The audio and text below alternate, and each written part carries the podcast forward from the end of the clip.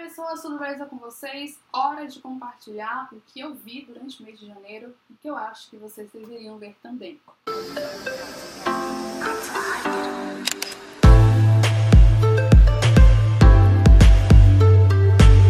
Oscar tá chegando, então eu aproveitei para usar o tempinho de janeiro para ver alguns filmes que foram indicados ao Oscar. Então, basicamente, essa lista vai ter muito, muito filme, porque assim, ou uso tempo para ver filme ou uso tempo para ver série. Como me propus a fazer a maratona do Oscar 2020, então eu usei a maior parte do tempo para ver os filmes do Oscar. E ainda estou vendo, porque é filme pra cacete, entendeu? A lista é enorme e eu acho que a premiação vai chegar e a fila ainda vai estar em andamento. Mas enfim, a base.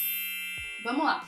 De filme, esse mês eu vi seis filmes. Eu vi Dalton Abbey, vi O Farol, Parasita, Era Uma Vez em Hollywood, Dor e Glória, Jojo Rabbit. E séries, eu vi apenas Bates Motel. E documentário, eu vi alguns episódios de Explicando e Explicando a Mente na Netflix. Então vamos começar aí com os filmes. Dalton Abbey, para quem viu a série, sabe que é uma das séries mais populares da década. Sim, eu digo. Digo isso com tranquilidade. É uma das minhas séries também favoritas, uma série de época maravilhosa. E aí, para matar a saudade, lançaram um filme. Estava também super aguardado. E é exatamente para isso que o filme serve, para matar a saudade dos nossos queridos personagens. Então, se você não viu, aproveite para ver. Se você curte a série, veja logo o filme para matar a saudade dos personagens. E caso não, nunca viu a Dalton Abbey, pelo amor de Deus, dá o play logo. Dá o play porque você não vai se arrepender. Claro que se você gostar de histórias de época, eu sou apaixonada, então. O outro filme que eu vi em fevereiro foi O Farol, também é um filme que está aí concorrendo ao Oscar. Tem o Robert do Crepúsculo, que na verdade parece que o Crepúsculo ficou lá no passado, porque a atuação é excelente do cara no filme. É um filme de terror, então assim, não é um filme indico para todo mundo. É um terror que mistura elementos sobrenaturais, alguns contos de marinheiro, né? Fala do farol, então tem muita relação com o mar, com a vida no mar, com a vida próxima ao mar. Um filme em preto e branco, que tem também um enquadramento diferente, tem uma estética, uma fotografia muito diferente, diferente assim do que a gente está acostumado a ver em Hollywood aí, no dia a dia de Hollywood. Mas um filme bastante interessante, talvez cause nojo, talvez cause horror em algumas pessoas, mas se você curte a vibe terror, sem dúvida você vai gostar do Farol. Um outro filme que eu vi e sem dúvida entrou na minha lista de favoritos, eu já até comentei aqui no compartilhando, foi o filme sul-coreano Parasita, que é uma crítica ao capitalismo. Dá pra gente refletir muito sobre a questão da desigualdade social pela história, né? Vários com tão pouco, o básico do básico para sobreviver, para sobreviver e poucas pessoas, poucas pessoas com muito, muito para viver. E que inclusive né, explora as outras pessoas, as chamadas minorias, para manter o seu status social, a sua vida. Porque as pessoas, as minorias, né, só tem como moeda de troca né, moeda para sobreviver no mundo, a mão de obra, o trabalho. É um filme que mistura também vários gêneros, não dá para definir qual é o gênero do Parasita, mas sem dúvida é um filme que faz uma crítica forte ao capitalismo, que nos faz pensar sobre a desigualdade e no capitalismo nós somos todos parasitas, somos todos vítimas e algozes. Então, amei demais Parasita, tá aí na minha lista de favoritos. Se você ainda não viu, veja porque vale super a pena. O outro filme que eu vi também na maratona do Oscar foi Era uma vez em Hollywood, que junta Leonardo DiCaprio e Brad Pitt no mesmo filme. Eu acho que é uma sacanagem, entendeu? Para essa adolescente que comprava revista com Leonardo DiCaprio no capa, que tinha inclusive pôster de Leonardo DiCaprio e Brad Pitt e Backstreet Boys colado na porta do guarda-roupa, né? Então, assim, assisti justamente por conta dos dois é, mas é uma história bastante interessante, porém eu acho o filme muito longo e eu dormi. Eu dormi, tirei um cochilinho aí de 5 minutos durante o filme. Fazer o que, né? Faz parte. Foi...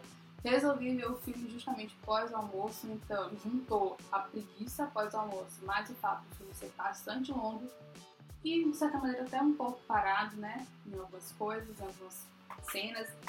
E aí bateu o sono eu dormi. Mas assim, o Leonardo DiCaprio está fantástico, o Brad Pitt também. Mas aí vem agora, vem, agora eu vou falar do filme que conquistou meu coração em janeiro, que foi Dor e Glória, do Almodóvar. E assim, gente, sério, eu já queria ver há algum tempo filmes é, fora do circuito hollywoodiano e eu fui presenteada com esse, Dor e Glória, do Almodóvar. E que filme maravilhoso, sério. É com Antônio Bandeira também, então já conta mais um pontinho aí na minha lista. E é um filme emocionante porque arte e vida se misturam.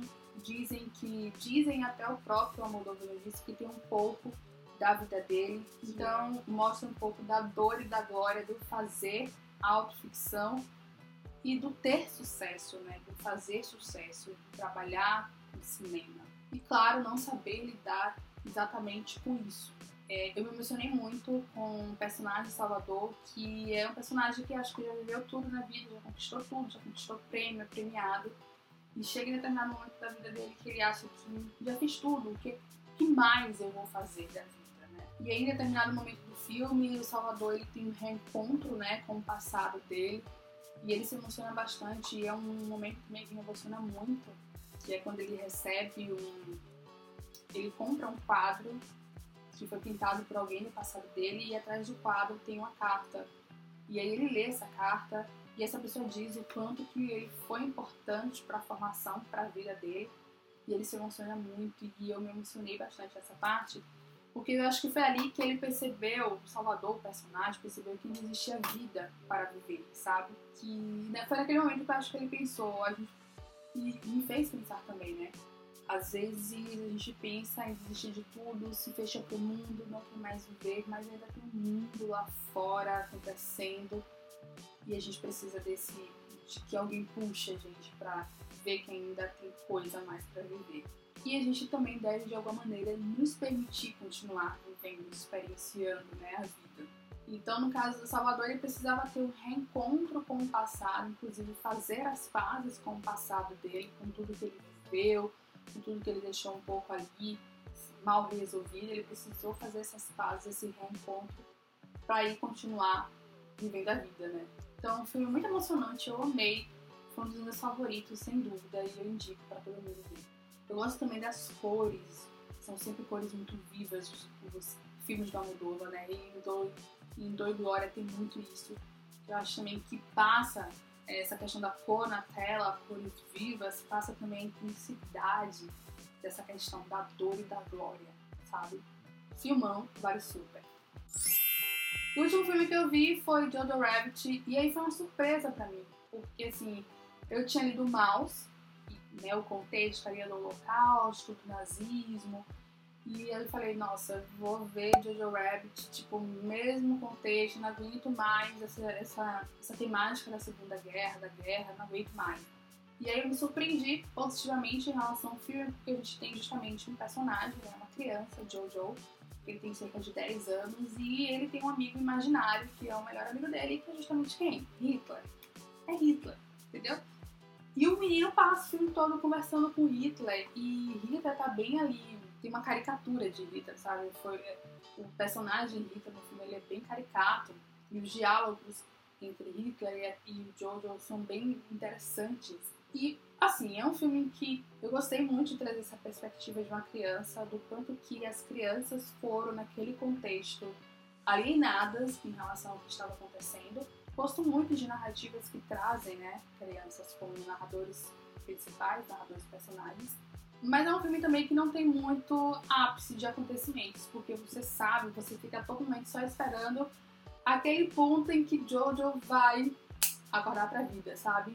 Mas é bonito, de certa maneira, ver acontecer isso, ver acontecer esse crescimento do personagem. É um filme bem bonito, bem legal de assistir. É, tem música, tem dança também, então é um filme que, de alguma maneira, por mais que a gente saiba qual é o fim, vale a pena acompanhar, sabe? A jornada, então indico também. Entrou aí na minha lista de filmes favoritos Dalton Web, óbvio, porque é uma das minhas séries favoritas da vida, Parasita e Dor e Glória. Esses três, sem dúvida, pode ver que é sucesso.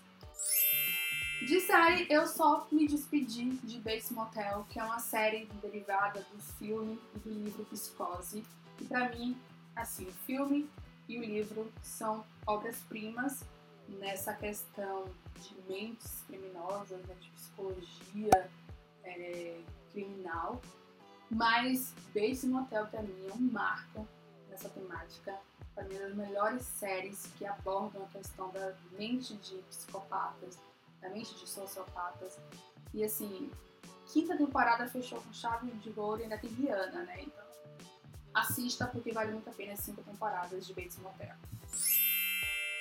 Documentário eu só vi alguns episódios explicando e explicadamente são séries da Netflix que justamente tem esse intuito de explicar, explicar algum conceito, explicar algum fenômeno. Então eu vi o episódio sobre memória, vi o episódio sobre envelhecimento, sobre sonhos. São dois documentários muito gostosinhos de ver, principalmente assim, sei lá, na hora do almoço, sabe? Que são episódios bem curtos de 15 a 20 minutos no máximo, que vale a pena. Sai mais inteligente, sem dúvida, de quando vê é, explicando, explicando a mente. E é isso. Esses foram os filmes, as séries os documentários que eu vi durante o mês de janeiro e que eu acho que você deve ver também. Me conte aqui nos comentários se viu alguma coisa de interessante, se tá fazendo a maratona do Oscar. Tá fazendo? Ainda tem uma cacetada de filme pra ver. Mas aí ao longo de 2020 eu vou riscando esses filmes da lista. Vou ficando por aqui. Beijão. Até a próxima. Tchau.